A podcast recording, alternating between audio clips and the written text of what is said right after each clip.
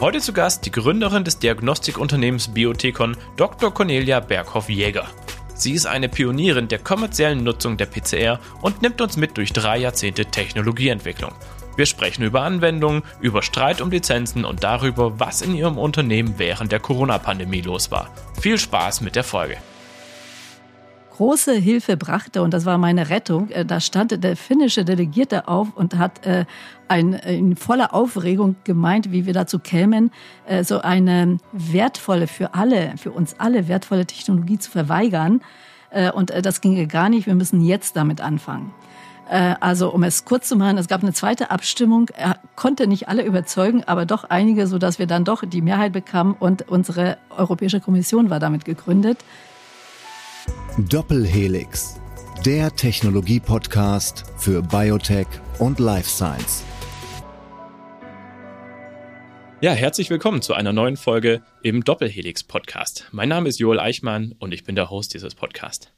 Mein Gast heute ist Dr. Cornelia Berghoff-Jäger, die Gründerin von Biothekon. Cornelia, schön, dass du heute bei mir bist. Ich freue mich auch und bedanke mich natürlich sehr herzlich für die Einladung. Ja, ich stelle am Anfang immer gern eine Frage, ähm, die so ein bisschen auf den, auf den Hintergrund und den Werdegang meiner Gäste eingehen soll.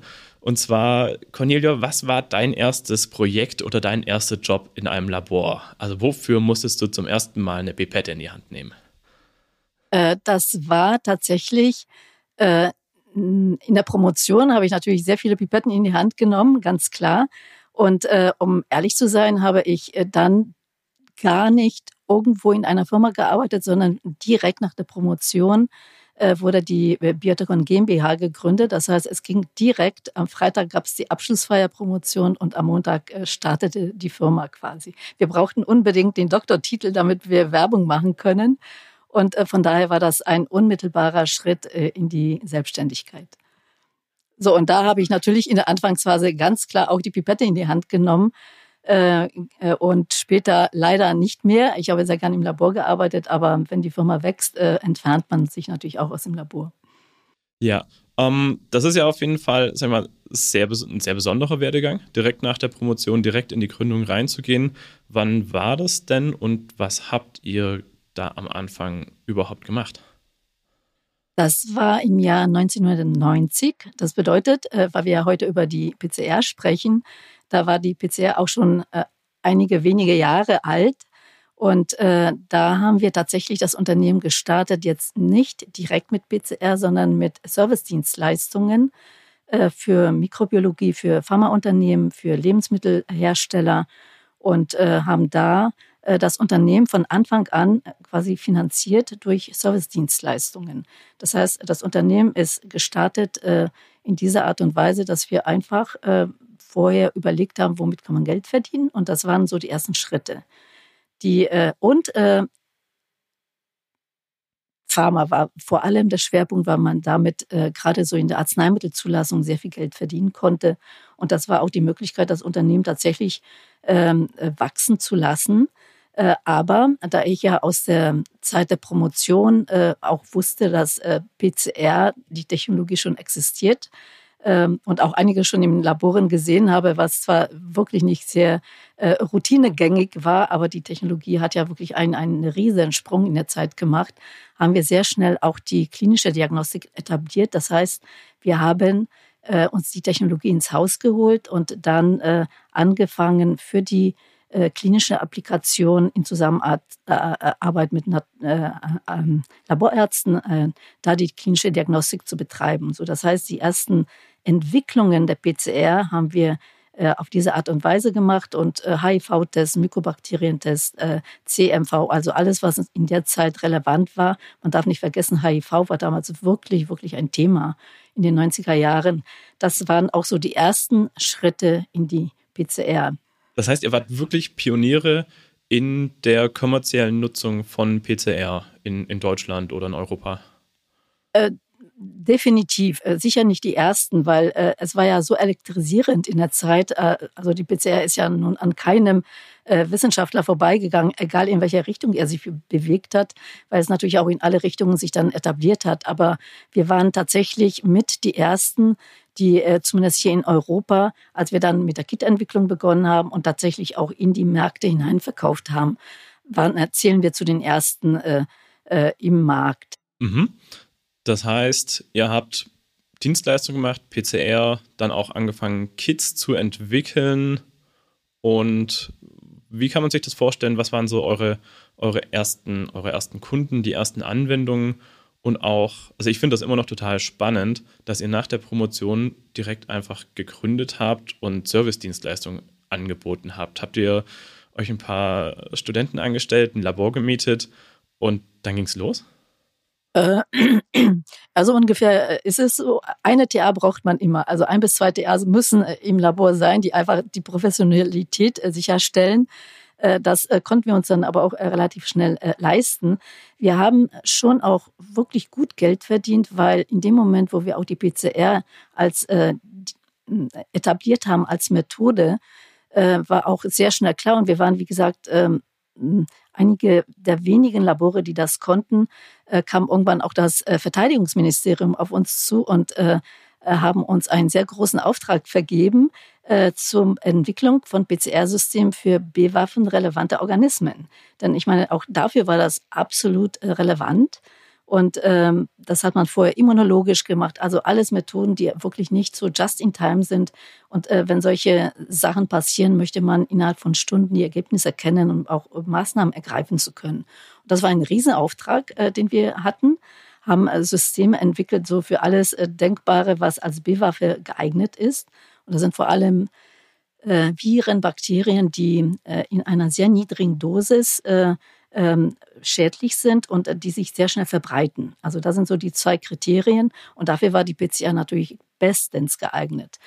Was weiß ich, das war Clostridium botulinum, Anthrax, also Milzbranderreger, für Pesterreger, für Choleraerreger, also alles, was man so denkbar äh, Schlimmes sich denken kann, äh, haben wir entwickelt. Bestimmte Experimente aber außerhalb unseres Labors gemacht, weil dafür braucht man Hochsicherheitslabore.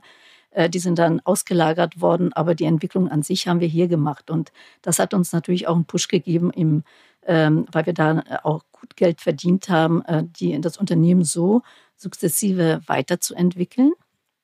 Und äh, so dass wir tatsächlich äh, so 98 waren wir an so einem Punkt, wo wir äh, gesehen haben, dass der diagnostische Teil des Unternehmens an einer Stelle ist, wo wir einerseits eine weitere Finanzierung gebraucht hätten, um einfach äh, expandieren zu können. Äh, und äh, zum anderen hatten wir im Unternehmen der Biotecon GmbH damals noch einen zweiten sehr starken Zweig und das war Arzneimittelentwicklung. Also wir haben ein Arzneimittel entwickelt, was auf dem Botulinumtoxin basiert. Also Clostridium botulinum ist ja ein Toxinbildner und äh, bildet eine ganze Reihe von Toxinen. Äh, das ist die stärkste Biowaffe ever. Also ist, äh, unheimlich niedrige Dosen sind letal, aber wenn man äh, es sehr, sehr hoch verdünnt, äh, kann es als Arzneimittel fungieren, äh, gerade bei Nervenkrankheiten, weil es ja ein Nervengift ist. Und man hat die Applikation so in Richtung Schiefhals oder wenn Menschen so Lidzucken haben, äh, und äh, später kam auch Migräne dazu oder äh, so Schweißhände. Manchmal gibt es äh, Fälle, wo einfach jemand dauerhaft schwitzt. Für solche ähm, nervenbedingten Krankheiten war dieses äh, wunderbar. Ähm, später schwappte aus USA die äh, äh, ganze äh, kosmetische Geschichte über mit äh, ähm, Botox. Also Botox kennt jeder. Das heißt, die ähm, die Grundlagen, die Entwicklung des äh, Botox, was auch heute verkauft wird, äh, stammt aus Biotecon. Ähm, es gab in den USA ein paralleles Unternehmen, das ist äh, die Firma Allergan. Die waren auch, und von denen kam auch, weil das Ganze aus USA rüber schwappte mit der kosmetischen Anwendung. Ähm, da gab es natürlich auch einen Wettbewerber. Auf alle Fälle wird heute dieses Produkt weltweit verkauft. Wir haben das Unternehmen äh, jetzt komme ich wieder auf die Genese der Firma zurück. 98 äh, waren wir dann an einem Punkt, wo beide Zweige dann einfach sich so profiliert haben, dass wir gesagt haben, wir müssen daraus zwei Unternehmen machen. Und so entstand die Biotech Therapeutics und die Biotech Diagnostics. Und äh, ich habe beide Unternehmen noch zwei Jahre lang begleitet. Und äh, später haben wir die, äh, den therapeutischen Teil an ein Pharmaunternehmen verkauft, das heute auch weltweit diese Botox-Geschichte vorantreibt. Sie haben auch die ganze Zulassung gemacht. Das hätte so ein kleines Unternehmen gar nicht leisten können. Ich bin dann in der Diagnostics geblieben, jetzt zurück äh, zur PCR und äh, dort haben wir tatsächlich äh, die ersten Kits entwickelt. Das waren damals Salmonellen-Listerien, weil das sind die Produkte oder die Parameter, die auch wirklich äh, sehr lange in der klassischen Diagnostik benötigen und da ein Need bestand. Und man, wenn man in Märkte schaut, dann muss man immer gucken, was braucht der Markt. Das waren sicherlich Produkte, die äh, der Markt gebraucht hat. Ähm, da reden wir jetzt aber eher über, über Anwendungen im, im Lebensmittelbereich als im medizinischen Bereich, oder? Äh, richtig, äh, das äh, genau, das äh, war schon eine essentielle Entscheidung fürs Unternehmen, äh, in welche Richtung gehen wir. Und äh, ich hatte durchaus Ambitionen, auch in den klinischen Markt zu gehen, weil der ist natürlich riesig und in der Zeit war er auch weniger reguliert als andere Segmente. Äh, Lebensmittel und Pharma sind sehr, sehr streng reguliert, was bedeutet, dass die Produkte natürlich erwartungsgemäß auch sehr stark äh, definiert und, und durchvalidiert sein müssen. Also etwas, was äh, schon relativ aufwendig ist. Äh, die Entscheidung, in, in den Lebensmittelmarkt zu gehen, ist eigentlich relativ schnell gefallen, nachdem wir angefragt haben, äh, zu welchen Kosten die PCR-Lizenz zu haben ist. Äh, ich muss sagen, dass die PCR nicht frei verfügbar war, sondern die war zugeklustert mit Patenten. Die ähm, Hoffmann-La Roche von CITES gekauft hat im Jahr 91. Dazu kann ich vielleicht gleich noch was sagen, was eigentlich auch ganz spannend war. Und ähm, ähm, die, Liz die Lizenzen, äh, die Lizenzen für, äh, für Pharma, äh, für Klinik lagen etwa bei 40 äh, Millionen Dollar. Insofern waren wir aus dem Rennen. Äh, das hätte niemand äh, bezahlen können und auch nicht wollen. Food hat immerhin auch ein, einiges gekostet, aber war weit unter dem, was man ähm, als Down Payment hätte zahlen müssen. Und von daher haben wir beschlossen, dass wir in Food gehen. Wir hatten auch eine Affinität zu diesem Markt, äh, kannten ihn auch sehr gut. Ich finde auch, man sollte die Märkte kennen, in die man verkauft und haben dann äh, beschlossen, dass wir in diesen Markt hineingehen. Ähm, wenn man jetzt denkt, äh, na gut, dann ist es sehr leicht, das zu tun, war es am Ende aber auch wieder nicht in den ersten Jahren, weil die Lizenz, die wir angefragt haben, wir schlicht und einfach nicht äh, bekommen haben. Äh, und das, das ist etwas, was den ganzen PCR-Markt in der Zeit auch wirklich massiv geprägt hat. Und gerade kleine Unternehmen, wir waren natürlich auch ein kleines Unternehmen, unheimlich in ihrer Entwicklung auch gebremst hat, muss ich sagen. Ähm, Roche Roche war der Inhaber dieser Patente, hat aber die exklusiven Rechte für Food an ABI abgegeben äh, an Applied Biosystems. Und äh, sie sind selber in diesen Markt gegangen, hatten aber überhaupt keine Ambitionen, Unterlizenzen zu vergeben, zu denen sie eigentlich verpflichtet gewesen wären.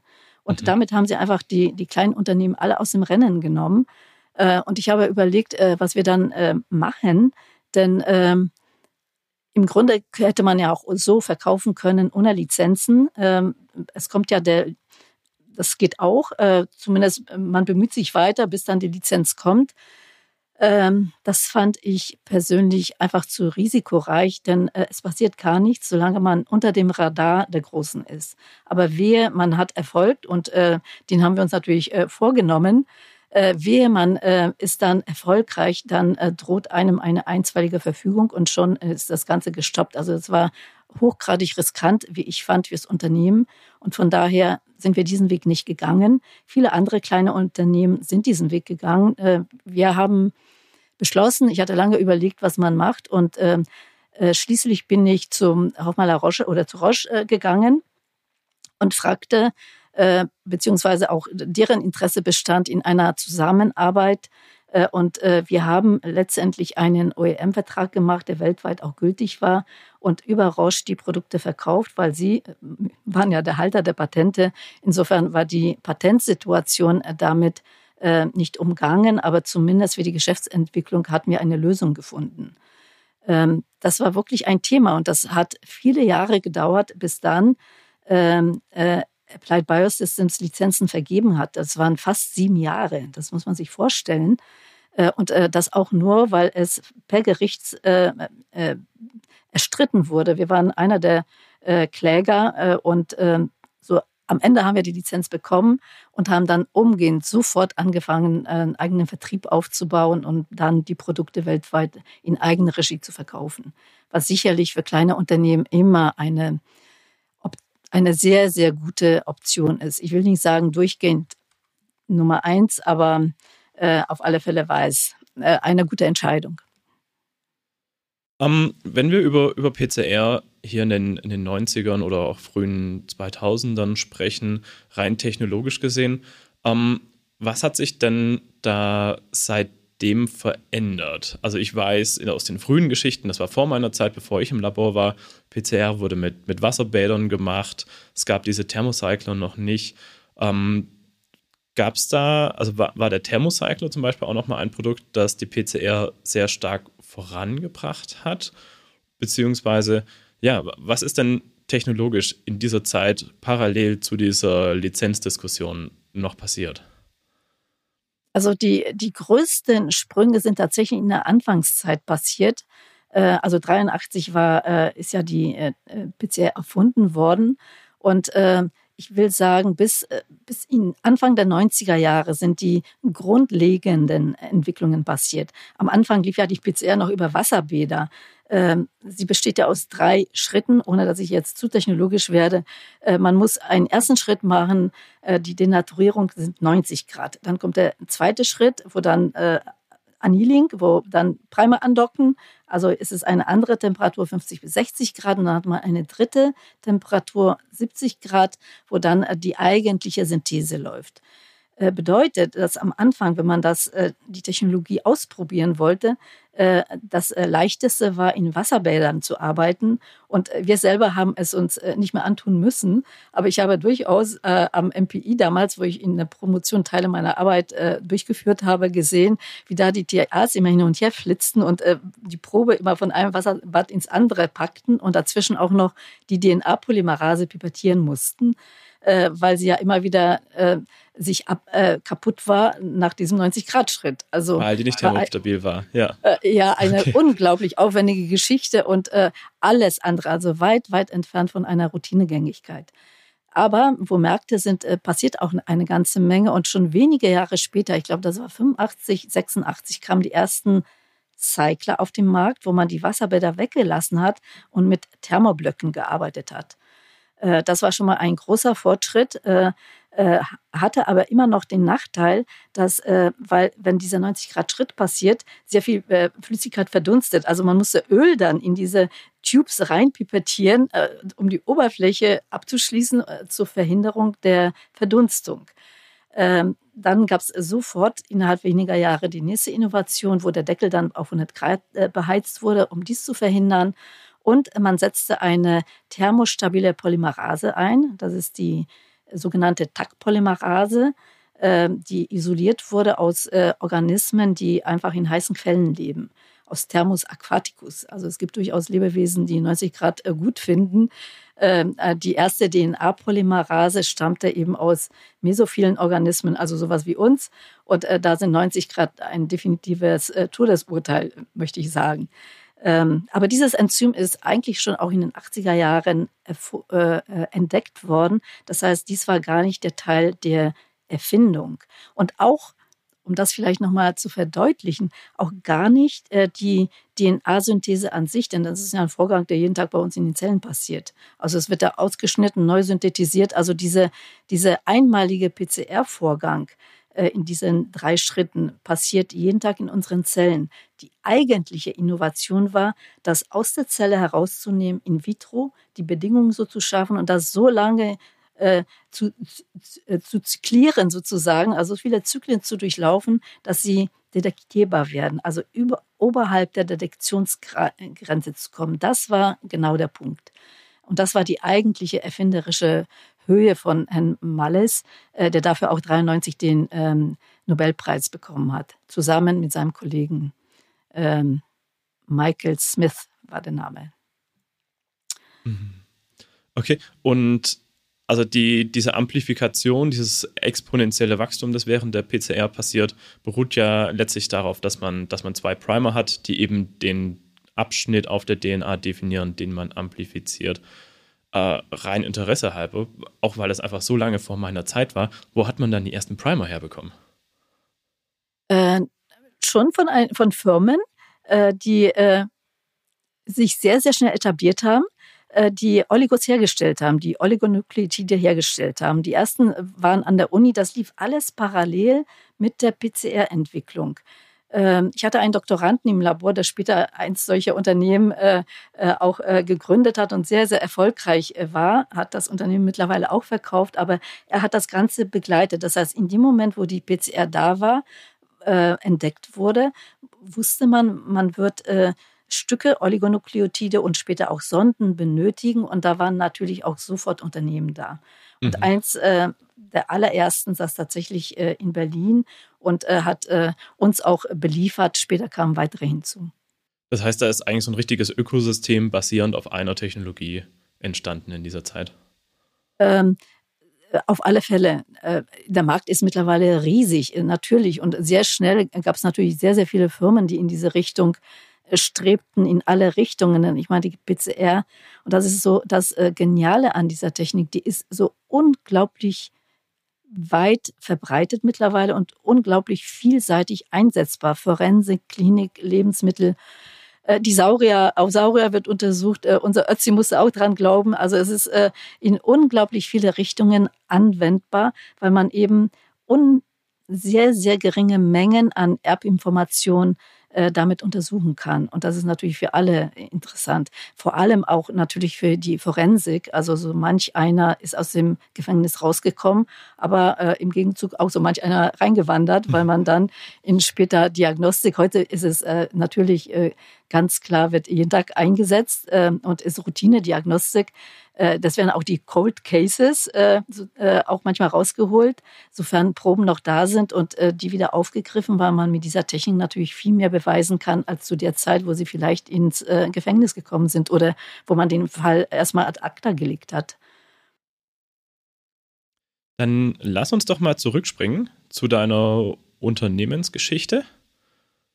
Wir sind jetzt irgendwo in den Nullerjahren. Ihr habt PCR-Kits für die Lebensmittelindustrie hergestellt. Ihr seid international gewachsen. Wie, wie ging es da weiter? Genau, jetzt äh, greife ich das wieder auf. Ähm, wir haben äh, natürlich auch in der Ko äh, Kooperation mit Roche in der Zeit äh, äh, sind massiv in die Entwicklung gegangen und haben äh, in der Zeit ein sehr, sehr breites Panel an Produkten entwickelt. Ähm, das Ziel war, dass wir möglichst alle Belange, die mit der PCR lösbar sind, auch lösen können. Und das war dann eben Nachweis von krankheitserregenden Bakterien. Man muss ja, es gibt Regularien, die vorgeben, dass man auf die Abwesenheit auch zu prüfen hat. Wir haben uns aber auch äh, auf Produktschädlinge äh, konzentriert. Äh, das ist in manchen, vor allem in Getränken, äh, gibt es weniger Pathogene, weil der pH-Wert einfach zu niedrig ist. Aber äh, das Produkt kann geschädigt werden, dadurch eben ökonomische Verluste entstehen. Wir haben aber auch GVO-Testung gemacht. Das ist ja nach wie vor regulatorisch äh, geregelt, äh, äh wo GVO in, in welchen Mengen äh, enthalten sein darf und in Europa vor allem nirgendwo enthalten sein darf und Anbau schon gar nicht. Äh, diesen Bereich haben wir abgedeckt. Wir sind in den Bereich äh, der viralen Testung gegangen. Auch in Lebensmitteln sind Viren natürlich wichtig. Norovirus, äh, einige Ausbrüche hinter uns.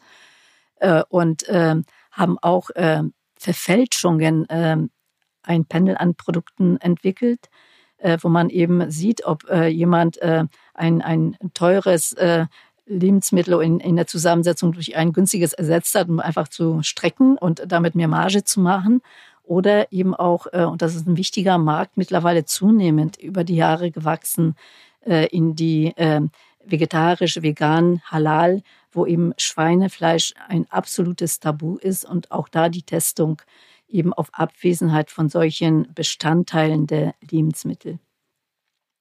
Äh, die Entwicklungen waren an der Stelle, gerade wenn äh, bei äh, dies, so einem Essay, weil das so ein empfindlicher Test ist, äh, äh, war die Entwicklung an sich im Labor ist schon auch eine Herausforderung. Das heißt, wenn jemand ein Leberwurstbrot gegessen hat, den konnte man für eine Woche aus dem Labor äh, entfernen, weil dann äh, er immer wieder was einschleppte und wir ständig die Labore dekontaminieren mussten.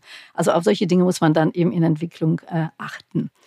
Ähm, aber die Routinegängigkeit, und das war äh, in der Entwicklung äh, sehr wichtig, äh, dass äh, die Methoden einfach eine Routinegängigkeit bekommen. Das heißt, dieser Riesenaufwand, den man am Anfang betreiben musste, musste äh, sehr, sehr stark reduziert werden. Automatisierung ist ein Thema und Vereinfachung der, der manuellen Schritte damit das einfach auch auf Hochdurchsatz getrimmt werden kann. Und das war sicherlich ein Schwerpunkt von uns, was wir sehr schnell und bis heute auch wirklich ein Thema ist und wir da schon ein Alleinstellungsmerkmal haben, war die Multiplex-PCR. Das heißt, gibt dem Kunden viele Antworten mit einer Analyse. Äh, wenn er auf Salmonellen Listerien untersuchen wollte, das haben wir dann zusammengepackt in, eine, in ein Detektionssystem. Und äh, man konnte dann mit einem Aufwand äh, äh zwei Ergebnisse erlangen. Oder wenn, äh, also die, das ähm, Spektrum der, der äh, Möglichkeiten, Dinge zusammenzufügen, um das im Laboralltag zu vereinfachen, ist äh, äh, immens. Und das war ein großer Schwerpunkt, ist auch eine Herausforderung in der Entwicklung, weil äh, es muss ja separat detektiert werden. Das geht einher auch mit der Geräteentwicklung, denn viel, viele Geräte hatten am Anfang nur eine Wellenlänge, die dann äh, detektiert werden konnte oder einen Farbstoff dann erkannt. Man muss aber dann unterschiedlich markieren und so weiter, sodass äh, das äh, auch immer nur dann möglich war, wenn äh, der gerätetechnische Teil äh, entsprechend entwickelt war. Aber da, wo Märkte sind, sind auch äh, Entwicklungen da. Insofern haben wir darunter nicht gelitten. Jetzt hast du hier einmal vorgegriffen, beziehungsweise schon Farbstoffe, Wellenlängen erwähnt. Ähm, ganz am Anfang wurde PCR ja vor allem dann über so Agarose-Gele nach, also über Elektrophorese nachgewiesen. Ähm, die große Entwicklung, die ja dann kam, war die qPCR. Magst du einmal kurz auch vielleicht einen kleinen Deep Dive machen, was der große Unterschied zwischen der qPCR und der klassischen PCR ist? Also die klassische, die, die ersten PCRs, die haben tatsächlich amplifiziert und die Detektion hat, äh, wie du gerade richtig gesagt hast, im Gel äh, stattgefunden. Man hat dann äh, die vermehrten kleinen Schnipsel, die man äh, DNA-Stücke auf einem Gel aufgetrennt und nach Größe dann äh, ähm, bestätigt, ist es das oder ist es das nicht. Äh, das ist kontaminationsanfällig und das ist definitiv nicht routinegängig.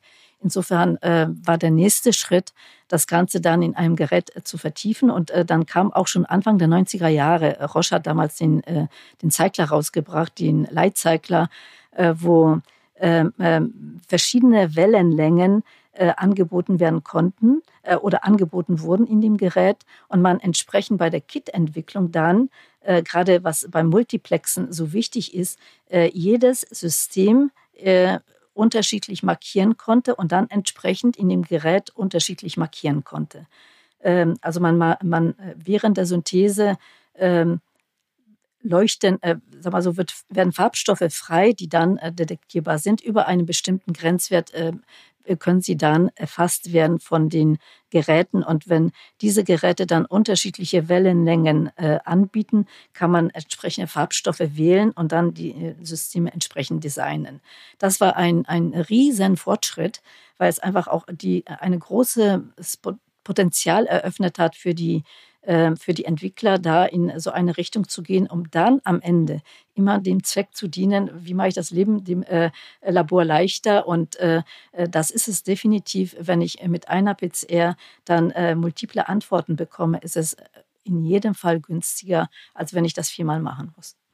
Ja, auf jeden Fall. Und auch der Readout von der qPCR ist ja dann quasi live mitverfolgbar während klassisch mit einem Agarose-Gel, das danach vielleicht noch mit, mit Ethylenbromid gefärbt werden muss, da hängen ja auch noch mal ein, zwei Stunden Arbeit, manuelle Arbeit dran, die ja mhm. auch einfach Zeit kosten. Genau, also das äh, Realtime-PCR ähm, kommt daher, weil man eben in Realtime verfolgen kann, äh, wie, wie sich immer mehr von diesem PCR wo DNA-Stück bildet. Und wenn eine kritische Menge überschritten ist, kann man das sehen, indem es einfach eine Kurve aufbaut. Das Ganze wird, äh, wird äh, so umgerechnet, dass man am Ende der Auswertung eine, eine Kurve sieht und ähm, äh, man kann jetzt äh, live verfolgen, während die Reaktion, die Analyse noch läuft, ob etwas enthalten ist oder nicht. Das ist wirklich super spannend und das ist, äh, war gerade auch äh, in der Corona-Zeit, wo man manchmal, äh, auch wir selber im Labor, wo wir uns äh, auch, äh, sagen wir so, intern selbst getestet haben, sehen wollte, kann ich heute arbeiten oder muss ich jetzt nach Hause gehen oder darf ich jetzt nach Hause gehen? Das ist einfach der Effekt der Realtime-PCR, die heute eine Stunde dauert wenn man an die Vergangenheit denkt, also die ersten PCR-Geräte, da hat man noch drei Stunden für die ganze Analyse gebraucht. Heute weiß man nach einer Stunde, ist es positiv oder negativ. Und äh, das war auch nicht ohne Grund der Goldstandard in der Corona-Zeit. Mhm. Auf Corona würde ich gleich gerne noch eine Runde eingehen. Vorher hätte ich aber noch eine Frage. Du sagst, diese ersten Cycler, die das konnten, kamen schon in den frühen 90ern. Es ist ja trotzdem eine relativ konservative Branche, wo auch validierte Methoden sind, wo vorher diese Nachweise ja auch schon gemacht wurden. Wie lange hat es denn dann tatsächlich gebraucht, bis sich diese Methoden in der Industrie durchgesetzt hatten? Ähm, das ist ein guter Punkt. Also mir wurden alle Illusionen genommen, als ich meinen ersten Kundenkontakt hatte. Äh, da kann ich mich erinnern, da hatten wir gerade unser Salmonellen äh, äh äh, äh, entwickelt und ich war stolz wie nichts, bin dann zu einem Vortrag gegangen, wo die Süßwarenindustrie sich versammelt. Da sind Verbände und ich denke, jetzt ist am besten, wo kommen sie alle zusammen aus allen Ländern und vor allem ganz konzentriert und habe da einen äh, Vortrag zu PCR gehalten, der definitiv auch sehr, sehr viel Anklang gefunden hat. Äh, dann kam die Pause und äh, es ist äh, einer der äh, Vertreter, das war ein Vertreter von einem, ein Süßwarenvertreter, der einer sehr leckeren äh, Schokolade und Pralinen äh, in Italien sitzend und sagte zu mir, Frau äh, das war ein sehr schöner Vortrag und äh, diese Technologie, die Sie hier vorgestellt haben, ist äh, wirklich fantastisch. Äh, nur eins äh, möchte ich Ihnen gleich am Anfang sagen. Wir werden diese Technologie niemals einsetzen können, wenn sie nicht rechtssicher ist ähm, sagte, das dürfen wir gar nicht äh, in einem regulierten Markt. Sie muss einfach eine normierte Methode sein, ähm, was es ja nun überhaupt nicht war. Ähm, so, und dann bin ich nach Hause gegangen, äh, wieder zurück und dachte, na gut, okay, was heißt denn das jetzt äh, für uns? Ähm, denn äh, für In-Prozess-Kontrollen, klar, das kann man machen, aber ähm, es ist äh, natürlich wichtig für ein Unternehmen, die führen auch Technologien erst dann ein, wenn sie das äh, wirklich durch die ganze Breite der Produktion einsetzen können. Ähm, überlegte kurz und ähm, ich kannte ja das DIN A4-Blatt und man hatte natürlich auch mit einigen Normen äh, schon gearbeitet, dachte, na gut, dann frag doch einfach beim DIN nach, ob äh, die Möglichkeit besteht, äh, dann auch äh, entsprechend die PCR äh, zu einer Norm zu machen. Das war genau diese Forderung und äh, wie wir wissen, ist es auch international absolut wichtig. Äh, wir bekamen diese Gruppe, also es wurde eine Umfrage gemacht. Der, es war ein unglaublicher Ansturm an, ähm, äh, an Interessenten, die äh, dann im Raum standen. Also der Raum fast, umfasste 60 Personen und wir haben sie nicht alle reingekriegt. Ähm, und haben da die, tatsächlich die erste deutsche Norm in einem unglaublich schnellen Tempo entwickelt. Äh, da ich aber dachte, na gut, äh, national wird uns das nicht äh, weiterbringen, ähm, äh, habe ich vorgeschlagen, ob wir das auf die auf europäischer Ebene stellen. Gesagt, getan. Äh, äh, habe dann auch dort den Vortrag gehalten, äh, eben unter allen EU-Mitgliedern. Äh, und äh, dann gab es eine Abstimmung und ich mochte es kaum glauben, die ist negativ befunden worden. Also man hat sich dagegen entschieden, da war die Methode ja nun einige Jahre schon alt und auch schon in, einer gewissen Anwendung äh, mit dem Argument, äh, es wäre noch viel zu früh und äh, normiert können nur Methoden werden, die wirklich gut, gut entwickelt sind. Dem widersprach ich, aber es hat nicht viel geholfen. große Hilfe brachte, und das war meine Rettung, da stand der finnische Delegierte auf und hat ein, in voller Aufregung gemeint, wie wir dazu kämen, äh, so eine wertvolle, für alle, für uns alle wertvolle Technologie zu verweigern. Äh, und äh, das ginge gar nicht. Wir müssen jetzt damit anfangen. Also um es kurz zu machen, es gab eine zweite Abstimmung. Er konnte nicht alle überzeugen, aber doch einige, so dass wir dann doch die Mehrheit bekamen und unsere Europäische Kommission war damit gegründet. Äh, ich habe sie von Anfang an geleitet und vor einem Jahr, ich bin vor einem Jahr ja aus äh, meinem Unternehmen ausgeschieden, da habe ich auch diesen Posten aufgegeben, also habe es äh, über die vielen Jahre geleitet. Wir haben alles an Normen entwickelt, was die PCR braucht. Also sie sind jetzt alle da und äh, das war auch der Durchbruch für die Routine in regulierten Märkten. Diese Normen sind nicht nur im Lebensmittel, sie sind auch in Pharma, in Veterinär, also strahlen in alle Bereiche hinein, können dann auch übernommen werden, sind ins ISO übernommen worden, sodass sie eine weltweite Geltung haben. Also insofern äh, hat dieses Committee und die Hartnäckigkeit äh, dann doch, äh, sagen wir so, schon auch einen äh, sehr beflügelt und äh, gefördert, dass wir die Methode dann in einer berechenbaren Zeit in die Märkte bekommen. Ohne dem geht es einfach nicht. Okay, aber das heißt, es war tatsächlich eher ein regulatorisches Thema, dass es in den Markt kommen konnte, als der Widerstand von den Laborleitern, die weiter mikrobiologische Methoden oder diese Art von, von Tests machen wollten. Äh, in der Tat, also es ist viel einfacher, wenn man sich berufen kann auf internationale Normen. Äh, natürlich hätten Labore und sie haben auch zum Teil solche Methoden eingesetzt, aber dafür bedurfte es interner Validierungen, die unglaublich aufwendig waren. Die musste dann jedes Labor für sich selber machen, um zu belegen. Äh, das ist ja immer, es geht ja immer um die kritischen Fälle. Wenn irgendwas passiert, muss man zeigen, ja, ich habe mit einer validen Methode gearbeitet. Denn unter Umständen sterben Menschen, äh, gerade wenn Ausbrüche kommen. Äh, wir haben es ja immer wieder gesehen äh, bei Corona. Also in all diesen Fällen ist es wichtig, dass man beweisen kann, ich habe eine Methode, die wirklich, äh, wo Sensitivität, Spezifität, all diese Dinge belegt sind und auch definiert sind, so dass man mit den Ergebnissen auch valide umgehen kann. Etwas, was absolut wichtig ist. In der Corona-Zeit haben wir es ja auch immer wieder gesehen, wie wichtig es ist, dass man einen hochsensitiven Test hat. Und das war die Forderung, das war auch dann definiert in solchen Normen. Ja, jetzt hast du es nochmal angesprochen. Corona war ja eine unglaublich aufregende Zeit und ich glaube, jeder, der noch nichts von PCR gehört hatte, hat es zumindest in dieser Zeit zumindest mal die Grundlagen gelernt, was, was PCR ist, was PCR bedeutet. Ähm, ich erinnere mich auch an die ersten Tage, wo es, wo es hieß, hier ist ein neues Virus, wir haben noch keine Detektionsmethode. Ähm, wie, wie habt ihr als Unternehmen, das ja sag mal, ganz tief in dieser Technologie drin war, diese Zeit miterlebt und äh, vielleicht auch einen, einen Beitrag geleistet?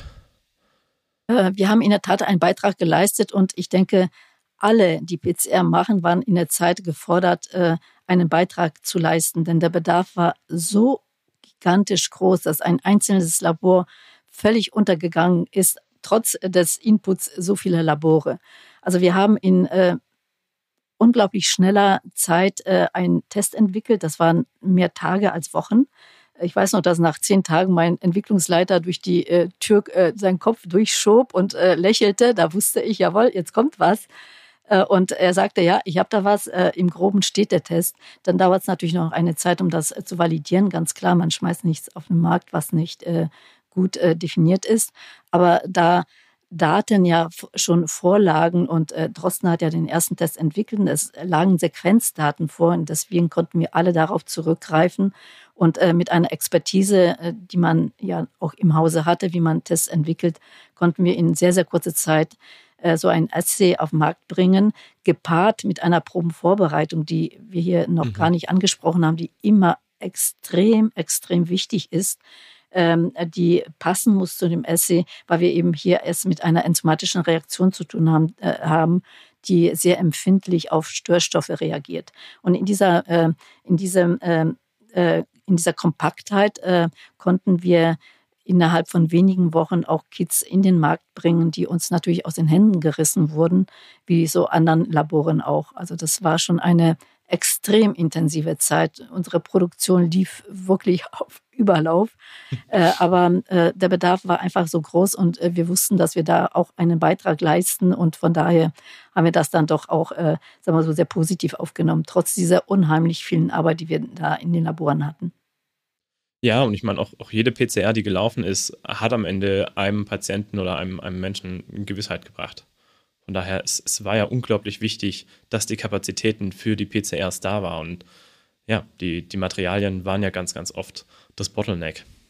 Äh, absolut. Also was wir an ähm, an, an Aufwand betrieben haben, um dann tatsächlich die Rohstoffe zu bekommen, um die Kits zu produzieren. Also das war sicherlich mit ein Bottleneck. Die äh, Transportwege waren blockiert, weil einfach nichts mehr ging. Weltweit war ja alles gestoppt. Alle waren in Quarantäne, alle waren äh, im Homeoffice. Insofern ging äh, da an der Stelle auch gar nichts. Aber äh, irgendwie haben wir dann doch es geschafft, immer wieder was zu bekommen. Und für uns war natürlich auch der große Vorteil, dass wir eine Vollautomation auch für die Probenvorbereitung äh, anbieten konnten. Das heißt für die Hochdurchsatzlabore. Und sie liefen alle auf Hochdurchsatz. War mhm. das natürlich extrem interessant. Ein Automat, der den ganzen Probenaufarbeitungsteil gemacht hat, in einem Maschine, sodass wir äh, den kompletten Ablauf in einer äh, vollautomatisierten Form auch dem Markt anbieten konnten. Das war sicherlich etwas, wo wir auch auf unsere Historie zurückgreifen konnten. Das gab es natürlich schon vorher. In der Kürze der Zeit hätten wir das natürlich gar nicht entwickeln können. Ja, Spiel, spielt Covid-PCR-Diagnostik heute noch eine große Rolle? Nein. Äh, wir haben da äh, sicherlich dieses Thema ergriffen, äh, weil es einfach ähm, da war.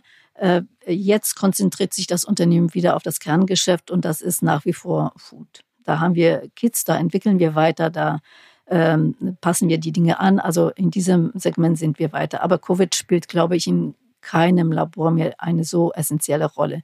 Gott sei Dank, kann ich nur sagen. Okay, lass uns so langsam zum Ende kommen. Ähm, erzähl gerne deine, deine Geschichte einmal fertig. Ähm, ich weiß, du, du bist heute nicht mehr ganz so aktiv in deinem Unternehmen. Wie ging es denn dann, dann nach Covid weiter? Äh, wir haben in der Covid-Zeit das Unternehmen äh, äh, verkauft. Das war im Jahr 2020. Ähm, ich bin im Unternehmen noch äh, geblieben, äh, um eine gute Übergabe zu machen, äh, bin noch in vereinzelten Projekten drin.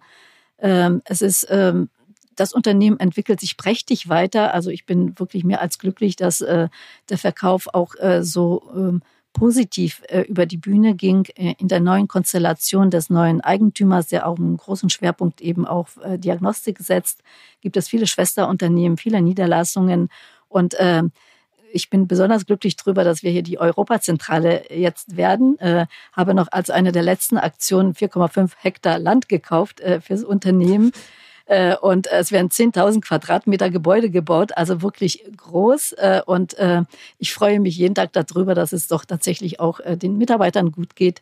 Sie werden Hermannswerder, das war der Ort, an dem wir jetzt noch das Unternehmen haben, verlassen müssen. Das ist ein, eine Idylle. Um die weinen sie ein wenig, aber ich denke, diese neue tolle Gelegenheit in so einem großen neuen, äh, an einem so großen neuen Standort zu arbeiten, äh, das äh, beflügelt sie natürlich auch alle und kompensiert natürlich auch den Verlust der Idylle. Der, der neue Standort ist, ist dann wo? Ist das in, in Potsdam?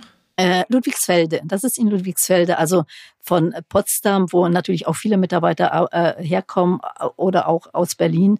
Keine wirklich nachteilige Veränderung. Das war mir wichtig oder uns wichtig bei der Auswahl dass wir möglichst alle Mitarbeiter behalten. Luftlinie 20 Kilometer, Anbindung super zum Flughafen, äh, keine 20 Minuten nach Berlin Hauptbahnhof, 20 Minuten Potsdam, auch nicht äh, viel anders.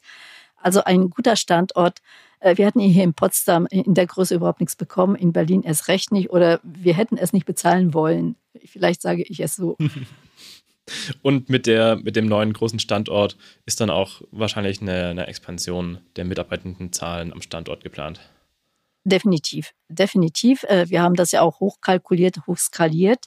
Es werden Teile der Produktion unseres äh, Schwesterunternehmens äh, Hygiena da an dem Standort für Europa produziert, sodass man nicht die Produkte hier rüber transportieren muss, sondern für Europa werden auch deren Produkte äh, hier bei uns äh, produziert und von daher äh, gibt es eine Produktionserweiterung, aber auch die Entwicklung wird weiter wachsen und so weiter, sodass wir hier in zwei Jahren mit einer Verdopplung der Mitarbeiter mindestens zu rechnen haben.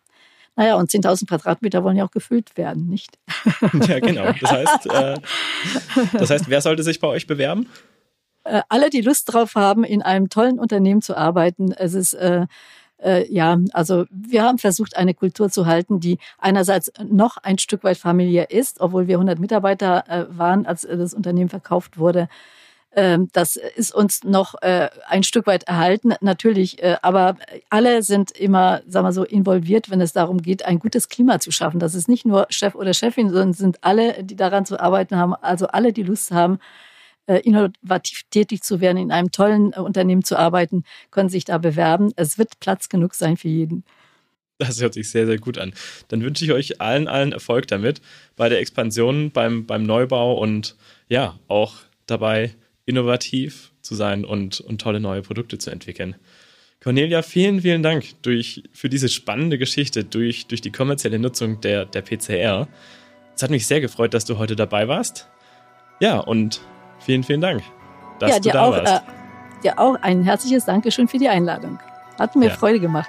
Tschüss. Danke. Tschüss. Doppelhelix, der Technologie-Podcast für Biotech und Life Science. Vielen Dank, dass du heute dabei warst. Wenn dir diese Folge gefallen hat, abonniere diesen Podcast und lass eine nette Bewertung da. Wenn du Anregungen hast, würde ich mich sehr über dein Feedback freuen. Schreib mir einfach eine E-Mail an feedback at doppelhelix.fm. Du kannst mir gerne auch auf LinkedIn folgen. Dort poste ich Einblicke von uns, Green Elephant Biotech und auch zu Themen rund um die Biotech-Branche. Bis zum nächsten Mal bei Doppelhelix.